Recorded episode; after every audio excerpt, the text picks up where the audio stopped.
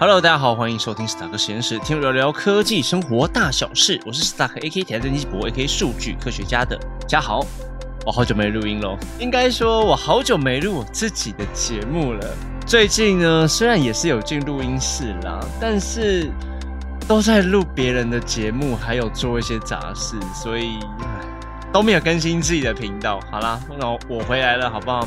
那回来了之后呢，我们这个礼拜呢，先讲一下十月份的月报好了。在十一月初的时候啊，有跟风传媒合作办了一场总经啊，还有 whisky 的一个品酒会。这我主讲的题目呢，是分享一下二零二三年会不会虎头蛇尾的，因为大家都知道，其实。今年年初，整个利空消息慢慢的变少之后，其实蛮多个股都飙涨的蛮多的，那也涨了一大波嘛。但是九月份跟十月份其实表现都不太好，除了个股表现不好之外，美债也是蛮多投资者滑铁卢的一个投资标的。所以那个时候我们就在跟大家分享，到底二零二三年会不会虎头蛇尾，还有美债为什么会向下狂喷，到底债券是不是安全的投资？那我原本是想要在这一集讲的啦，不过我觉得直接拉出去变成单集，然后下一个比较好的标题可能会比较好，而且这可能是之后对啊，我是勉励自己这个礼拜多录几集啊。那我先跟大家分享一下十月份发生的一些事情好了。九月初的时候啊，蛮有趣的是，九月份呢其实就已经有一个蛮大的一个修正了，但是十月份呢看起来。还是继续的让人家觉得不放心。虽然我觉得现在十一月份已经开始稳定，并且要反攻，但是在前两个月啊，投资者其实都不是很好过。那从美国的晶片禁令开始，NVIDIA 还有一些高阶的晶片制造业都有蛮大的一个冲击。美国啊，当时就禁止 NVIDIA 等科技公司设计的先进晶片输出中国大陆，试图阻止北京取得美国尖端科技晶片，然后来强化他们的军事力量。所以在前几年，NVIDIA 则卖降规版的晶片 A 八百呀，还有 H 八百这种高阶晶片也。被限制在输入中国的名单里面。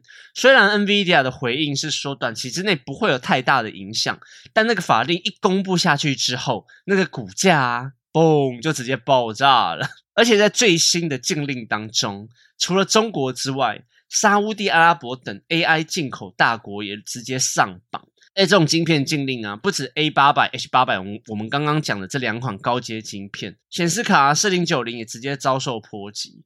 那这种新的禁令也对设备上的出口，从一点五纳米以下制成，也扩大至超过一点五纳米，但在二点四纳米以下制成，直接让 ASML 也没有办法再出货 DUV 的一九八零 I 到中国大陆。那也代表 ASML 他们在中国的营收，我觉得是回不去了啦。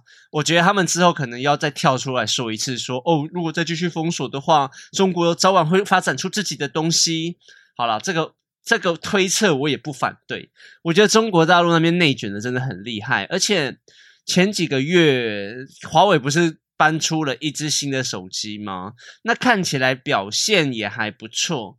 在这种晶片禁令的时代，他们还能自主研发，取得一个不错的成绩，我觉得的确是该害怕。美国这样子看起来继续打，好像也没有错。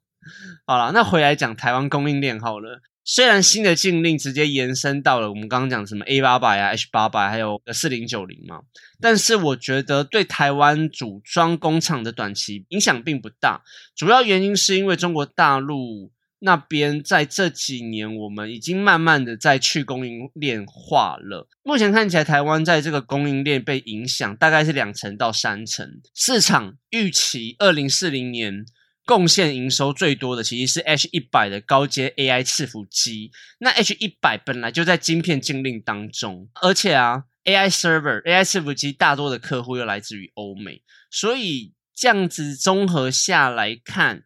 可能对实际的营收是会影响低于预期，但是短时间内的情绪影响还是会有波动的。十月份的 CPI 也公布了嘛，其实有一点又往上移了，主要原因还是因为那两块啦，能源价格的上升啊，还有房价的推动，这两块我们之前都有跟大家介绍过了。那尽管核心 CPI 的增长速度有所减缓，但是住房跟租房的通膨难以降低，通膨的问题就会持续存在着。那 FED 我。我觉得就是会一直的维持高利率。这一次的节目，我把一些重点放在十月份开的这些财报好了，像是特斯拉、苹果、微软、Meta、Google 等等。那我们先讲特斯拉好了。特斯拉的财报不如预期，他们第三季的营收公布为两百三十三点五亿美元，其实低于很多分析师预期的两百四十亿美元。这个财报公布之后呢，股价就随之而来重挫了九点三 percent，一路啪啪啪啪啪，非常的惨。一度呢还跌破了两百美元大关，还有最近是有再爬起来的趋势。对于毛利率下滑呢，如果特斯拉无法停止砍价取量这种杀鸡取卵的动作的话，就算每年的出货量成长成长三十到五十 percent，营收持平甚至获利率衰退都是预期中的事情，一点都不意外。那最近呢，中国电动车比亚迪也公布了财报，由于整体的销量大增，纯电动车的销量也直接。超过特斯拉，比亚迪第三季的营收直接净利呢，直接暴增一百零一 percent，对特斯拉是一个超级重大的威胁，分食了电动车的利润大饼。其实我觉得特斯拉会一直降价，就是觉得中国来势汹汹，他们的汽车成本真的压得很低，然后卖中国本土啊，还有欧洲产业那边去，所以特斯拉有点被逼着，就是直接去降价，打击其他电动车款，侵蚀自己毛利率。那特斯拉自己也表示，第三季他们的工厂升级呢，有助于降低生产成本。但是他们即将要推出的电动皮卡 Cybertruck，还有其他项目也增加他们的支出。然后 Cybertruck 其实也延期出货了嘛，对不对？那有些人一定会问说，Cybertruck 出来之后可不可以叫特斯拉？我个人觉得啦，短期跟中期都很难救，因为 Riven 其实已经在二零二三年先席卷美国了。虽然说先行者优势并不是永久的，但是要慢慢的爬回去需要时间。而且啊，马斯克其实也暗示说，Cybertruck 的售价将低于成本，所以卖一台就直接亏一台。所以我觉得 Q 四股价要大幅回升的机会真的不大。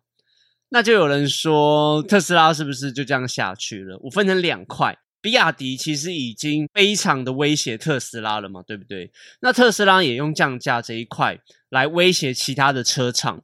那最近美国的车厂也在罢工，虽然已经快要到一个协调完成的阶段，但是我觉得整个汽车产业的前景非常不妙。如果特斯拉是定义为传统车厂，还有一些纯电动车车厂的话，它应该会完蛋。但是我觉得马斯克他也不是普通人呐。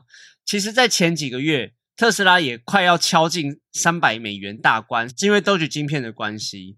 特斯拉除了自己是汽车制造商之外，也是一个晶片设计商。尤其二零二一所对外公开的第一万刻字化晶片，采用台积七纳米先进制程出来的。他们生产出来的晶片，大部分都是用在全自动驾驶系统上的影像处理。特斯拉明年还要再砸十亿美元，针对他们的晶片啊，然后再做更强的一个进化。所以我觉得他们第一个利多，其实是在这种晶片制造还有设计这方面。影像处理晶片，其实他们这一块走的算蛮前面的。再来是他们的机器人，那那个时候马斯克也有说，明年将开始第一步的生产，会直接出商品化，然后会把工厂的一些量能啊，直接拿去生产机器人。这个动作真的是有利有弊啦。有弊的地方就是汽车产量会下降嘛，有利的地方就是有新产品可能会促进新一波的营收。第三个。就是特斯拉的北美充电规格 NACS 一统江湖。之前在外面演讲的时候啊，有在分享说电动车的充电规格真的很复杂。但是今年呢，已经有越来越多的汽车大厂宣布加入了 NACS 的阵营。那最近达成协议的伙伴呢，是 Toyota、高阶汽车、Lexus 也会统一，以方便北美地区呢更多的驾驶人充电。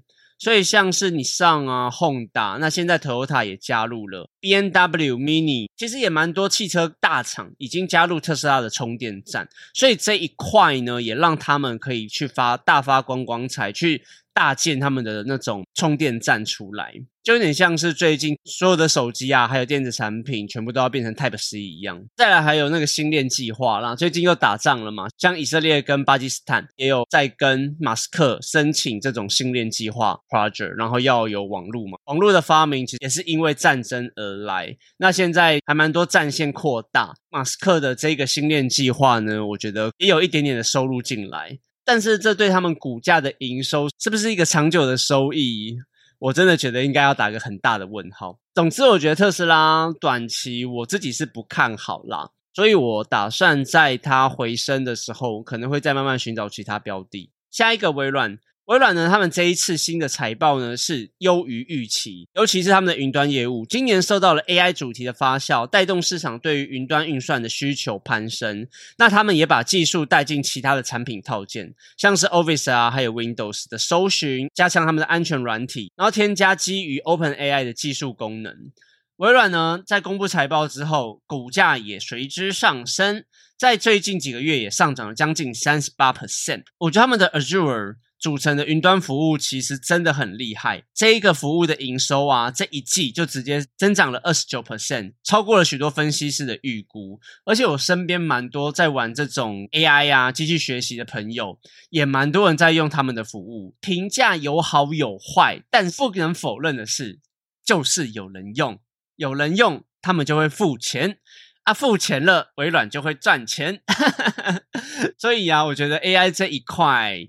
我不会说短时间内它就会泡沫，但是怎么把它们拿来赚钱，然后变成一个长久的营收，是这一两年很多大小公司都要紧盯的一件事情。那去年呢，微软将人工智慧当做他们业务的基石，宣布向 ChatGPT 的开发商 OpenAI 投资一百亿美元嘛。那今年呢，他们就推出了 Bing 的搜寻，还有 Edge 的浏览器，加装他们的生成式人工智慧的加强版本。那其实很多东西都是让人蛮有期待的，所以他们这一次的财报就真的是大家都很看。下一个讲 Google，Google 第三季的财报呢是七百六十六点九亿元，高于市场预期的七百五十九点五亿元，EPS 达一点五五美元，年增长率呢是四十六 percent。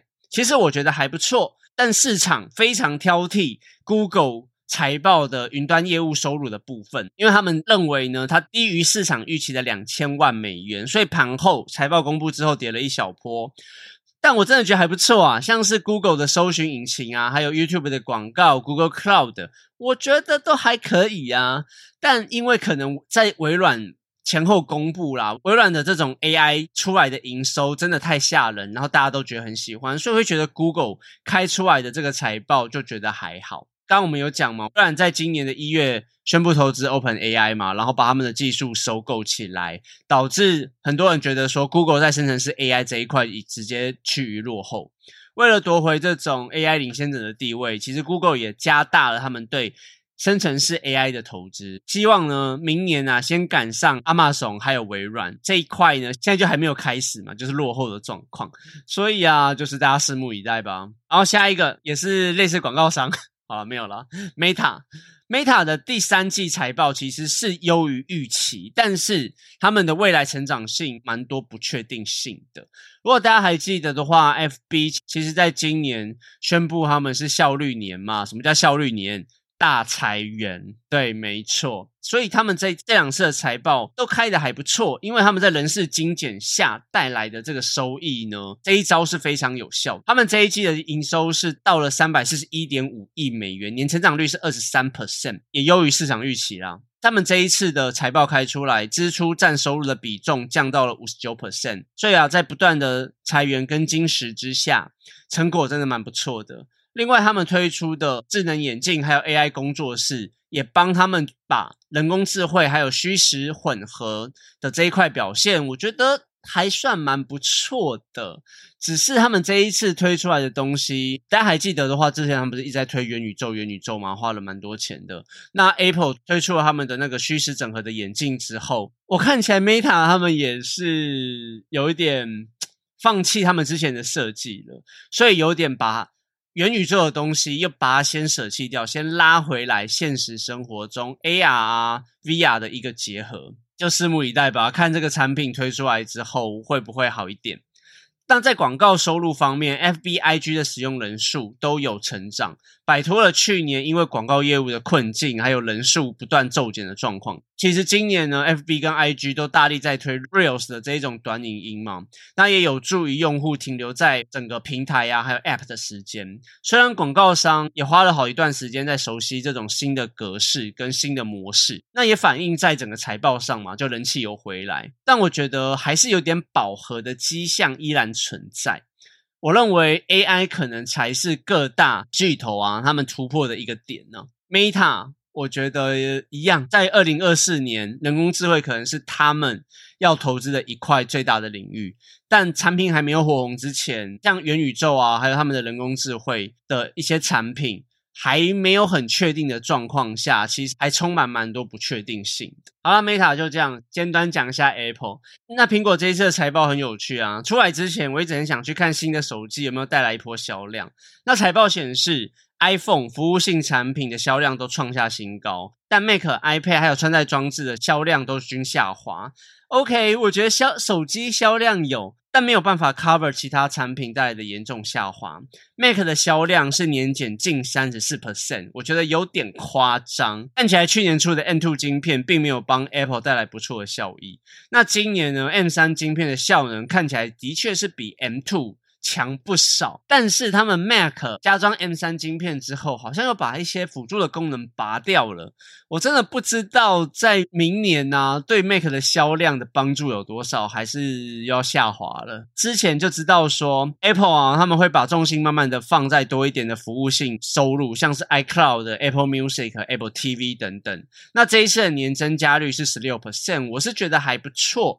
所以整体而言，我个人是觉得没有太悲观。他们硬体这边本来就是想要慢慢的转移到服务那边去，但是我觉得这一次 Mac 的销量的确是下滑太严重。OK，那我们公司的第部分就大约讲到这边。最后呢，其实十月底的时候，FED 也有开会嘛，说通膨尚未降温之前，利率也会持续放在这边。还好没有打脸我之前在风传媒那边演讲的部分。